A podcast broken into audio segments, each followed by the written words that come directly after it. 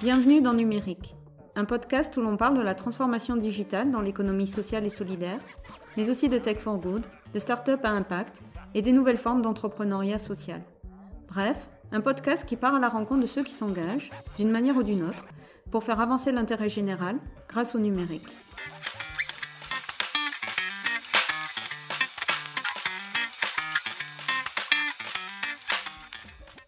Dans ce troisième numéro de Numérique, nous allons rencontrer Yannick Morel, l'un des cofondateurs de Latitude. Il nous expliquera comment cette association met les technologies au service de l'intérêt général en s'appuyant sur les compétences de futurs ingénieurs et développeurs.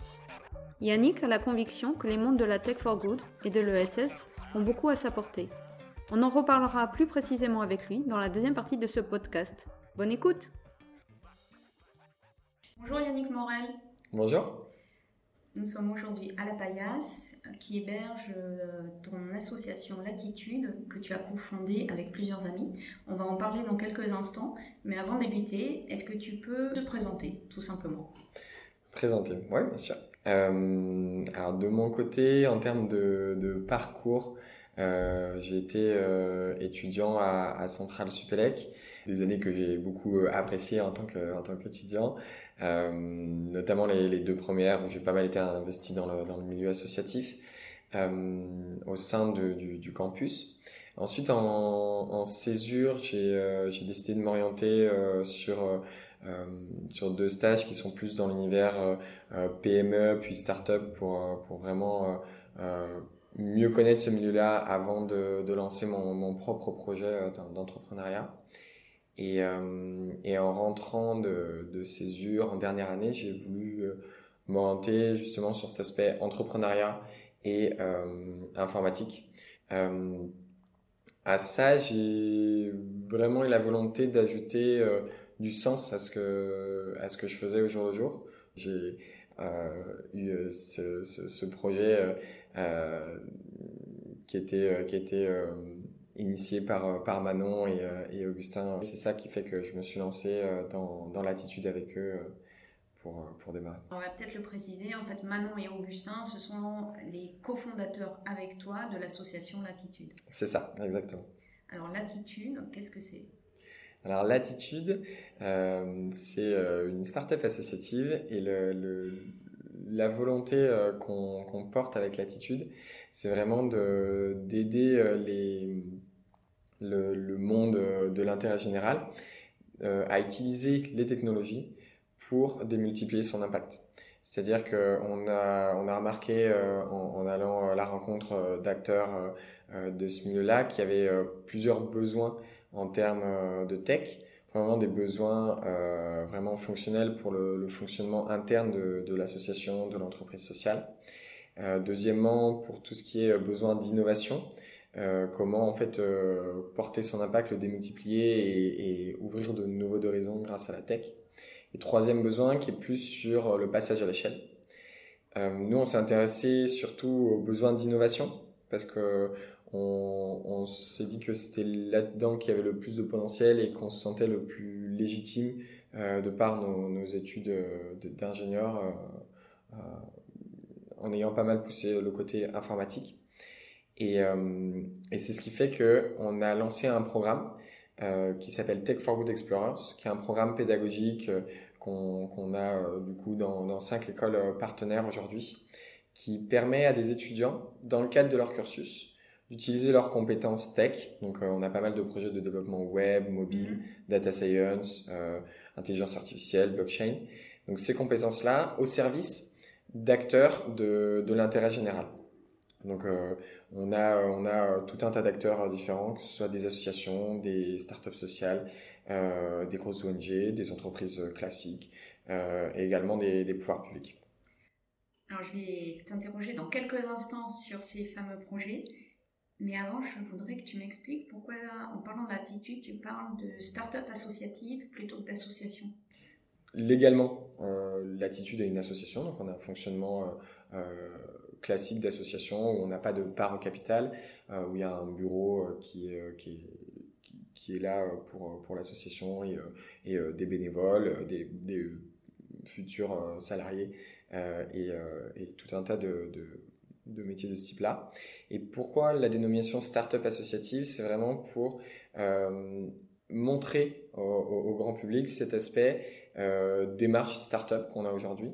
Euh, c'est pas parce qu'on a un statut d'association qu'on ne peut pas euh, souhaiter avoir un, business model viable. Euh, c'est un choix qui en fait dépend pas de de la qualité administrative euh, entreprise versus association versus coopérative versus tout un tas de choses. mais on est vraiment dans une démarche startup, démarche entrepreneuriale dans le sens où euh, on a euh, on a des boucles classiques de test and learn et ce genre de choses. Euh, on a longtemps hésité au moment de la création de la structure entre entreprise, association. Et en fait, ce qui a fait pencher la balance, c'est vraiment le côté l'état d'esprit qui peut qui peut y avoir dans une association d'avoir un, un, projet plus grand que soi avec j'en parlais tout à l'heure on a on a un bureau qui est au-dessus de, de nous et et qui nous aide sur, sur des points stratégiques clés. Et ça permet aussi aux personnes de s'approprier le projet. Aujourd'hui, on a tout un, un, réseau de mentors bénévoles qui aident les étudiants euh, sur, sur leur projet. Et en fait, toutes ces personnes-là, on n'aurait pas pu les mobiliser si on avait eu un statut d'entreprise. Toutes ces personnes qui, euh, justement, se sont greffées au projet, euh, ce sont d'abord des écoles, je crois que vous avez cinq écoles partenaires aujourd'hui, puis ce sont également, comme tu le disais, des entreprises, des associations, voire même des représentants des pouvoirs publics. Est-ce que tu peux faire un petit tour d'horizon des différents acteurs avec qui vous travaillez? Totalement. Euh, au niveau des, structures bénéficiaires, donc les structures pour lesquelles euh, les, étudiants travaillent sur, sur des projets, on a effectivement des, pas mal de, de start-up sociales. Euh, donc euh, qui sont euh, qui sont des startups naissantes dans l'économie sociale et, solidaire. également des associations, que ce soit des grosses associations comme par exemple les Restos du Cœur ou des associations en, en, création ou plus jeunes comme comme on peut l'être. également effectivement des coopératives et des pouvoirs publics. on a quelques projets avec avec la DGCS avec laquelle on a travaillé euh, récemment et euh, le ministère de l'Éducation nationale. Euh, à ça s'ajoutent quelques, quelques autres projets pour des entreprises plus classiques, mais qui ont cette démarche de Tech for Good inscrite vraiment dans, dans, leur politique RSE. En fait, on, on s'adresse à tous ces acteurs puisque le choix et la sélection des projets se fait vraiment sur la volonté qu'il y a dans, le projet, un d'utiliser euh, la, tech pour euh, être au service d'un impact social. C'est le deuxième point. Et troisième point, avoir un, point de contact privilégié euh, pour, pour pouvoir avancer sur le projet et que les étudiants puissent avoir un point d'appui au sein de la structure. Est-ce que tu peux donner un ou deux exemples de projets que vous avez réalisés? Oui, bien sûr.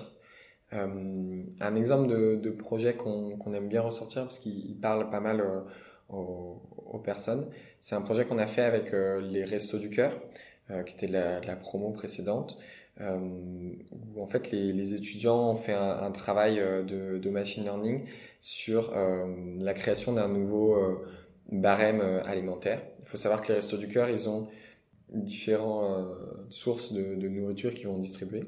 Il y a la nourriture qui est distribuée d'urgence.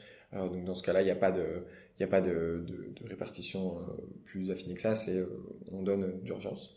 Et euh, un stock de nourriture qui, qui va être réparti entre différents acteurs. Ils répartissent cette, cette nourriture selon leur, leur, leur ancien barème d'une certaine manière. Ils se sont rendus compte qu'il y avait certaines inégalités qui étaient créées, notamment entre différents types de, de population euh, selon le, le, nombre d'enfants à charge des personnes qui distribuaient ce, type de choses. Et du coup, les étudiants ont travaillé sur euh, un nouveau barème alimentaire, euh, donc en utilisant des, des, techniques de machine learning d'algorithmique pour aider les restos du cœur à mieux répartir ces, cette, cette nourriture parmi les, les différents acteurs. Et là, ce nouveau barème, il est aujourd'hui effectif mhm. Effectivement, il est effectif. Il y avait toute une première phase de, de caractérisation des, des inégalités qui, qui étaient créées par l'ancien barème et une deuxième phase où les étudiants ont très force de proposition pour euh, proposer un nouveau modèle euh, qui convenait mieux euh, et qui, qui réduisait ces, ces inégalités. Un projet comme celui-ci, ça occupe les étudiants combien de temps? Alors un projet comme celui-ci, à raison d'un jour par semaine, les étudiants peuvent travailler sur ce projet, ont du temps dédié à, ce projet qui est inclus dans leur cursus. Et on a des projets qui durent entre 6 mois et un an, selon, selon les écoles, selon les créneaux. Celui-ci, en l'occurrence, il a duré pendant un semestre, donc un petit peu moins de, de 6 mois. Depuis le début de la création de Latitude, vous avez euh, accompagné combien de projets environ? Alors depuis la création de Latitude, on a, euh, on a sur, sur nos, deux promos euh, environ 51 projets maintenant qui ont été, qui ont été accompagnés. ça fait un total d'un peu plus de, de 300 étudiants qui, ont, qui ont été engagés.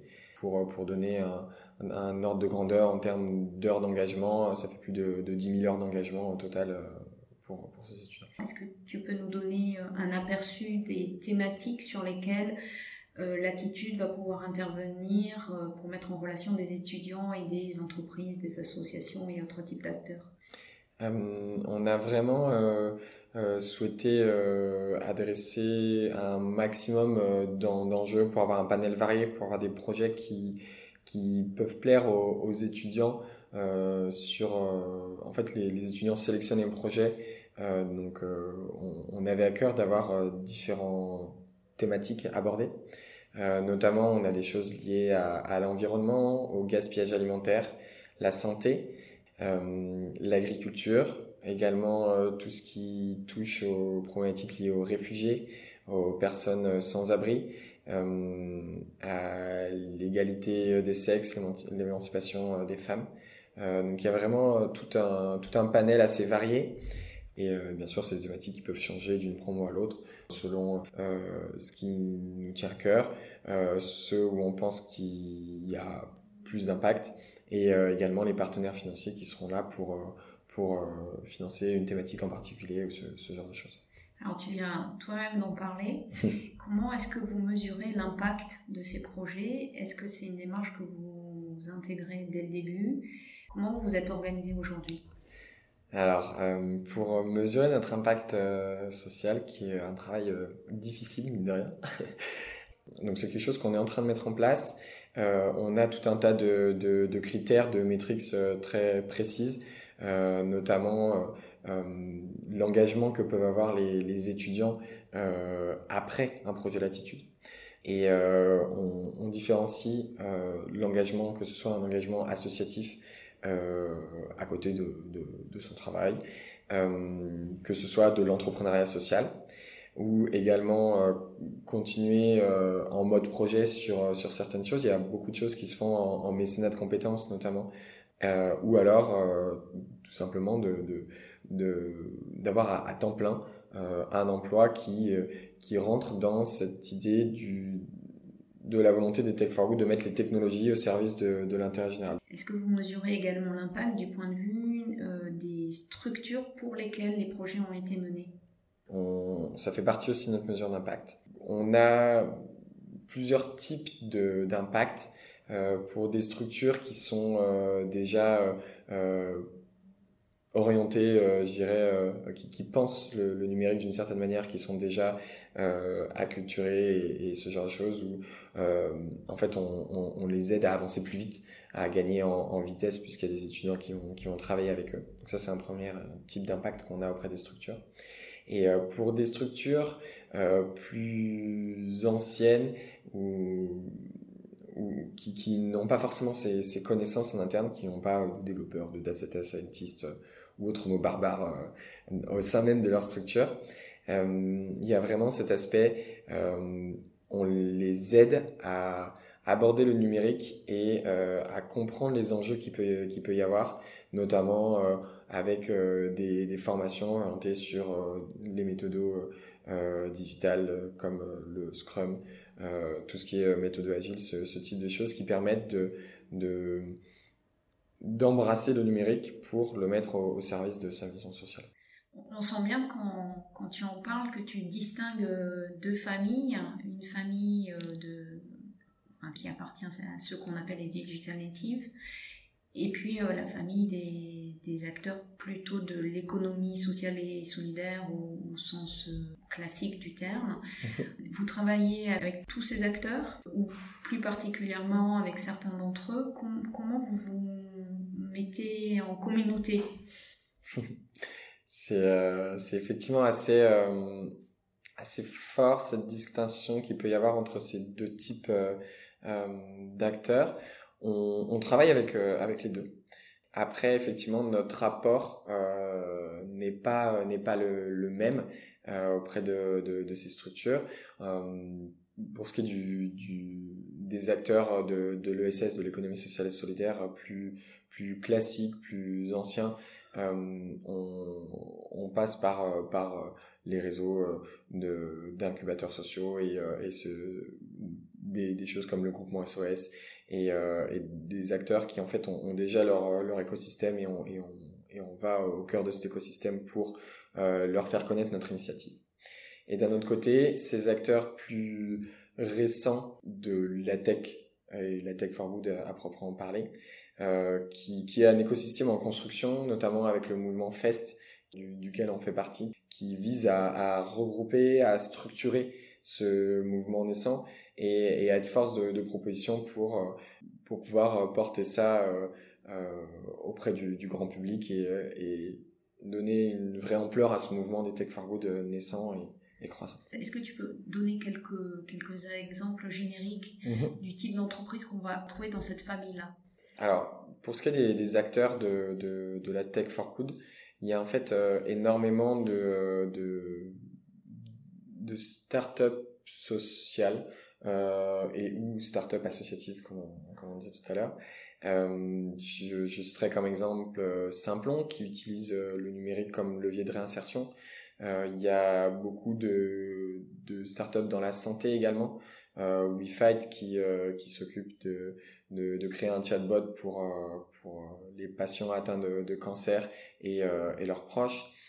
c'est vraiment cette volonté pour créer, pour créer un, un, une définition un petit peu plus précise, cette volonté de mettre les technologies au service de, de l'intérêt général.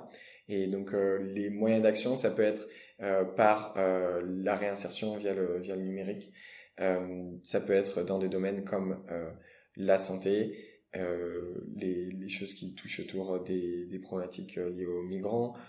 sur l'agriculture, il y a beaucoup de choses qui sont en train de, de se faire aussi, notamment au niveau de la, de la blockchain.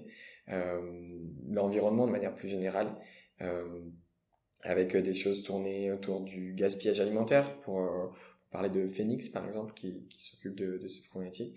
Donc il y a vraiment tout un panel de d'enjeux différents qui sont adressés et qui sont adressés euh, aux moyens de la tech puisque ça permet d'aller euh, bien plus rapidement que par des moyens plus ancestraux. Ces acteurs-là, et les acteurs de l'économie sociale et solidaire, est-ce que vous avez déjà été amené à les faire travailler ensemble sur des projets que vous vous accompagnez en tant qu'association Latitude? C'est quelque chose euh, qu'on aimerait bien faire et qu'on fera euh, potentiellement dans, dans, le, dans le futur. Euh, Aujourd'hui, c'est n'est pas le cas. Mais la porte est ouverte. Mais la porte est ouverte, totalement. D'accord. Quel regard portent, euh, selon toi, les plus anciens sur euh, cette nouvelle génération? Aujourd'hui, il n'y a pas spécialement de lien, euh, ni de, de, lien entre ces, deux mondes-là. Je dirais que c'est sûrement amené à, converger, dans le sens où les, enfin, chaque structure, chaque monde connaît un petit peu le, monde de l'autre, de loin, euh, et, euh, et, considère que euh, bah, les, les acteurs de l'ESS sont conscients que, qu'ils ont un, manque à gagner en s'appropriant le numérique, et que c'est une vraie force.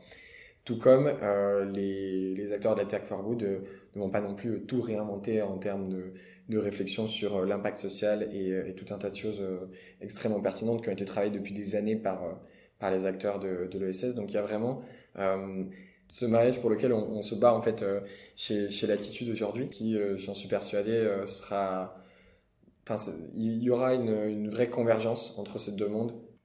Toi, par exemple, quand tu étais en école d'ingénieur, tu connaissais déjà l'économie sociale et solidaire ou pas du tout? Comment tu, comment tu as fait connaissance avec ce secteur? Ça, c'est, c'est, une bonne question dans le sens où un des, un des, une des choses qui a fait qu'on a créé l'attitude, c'est que en fait on entendait très peu parler d'économie sociale et solidaire quand on était en, école d'ingé nous-mêmes.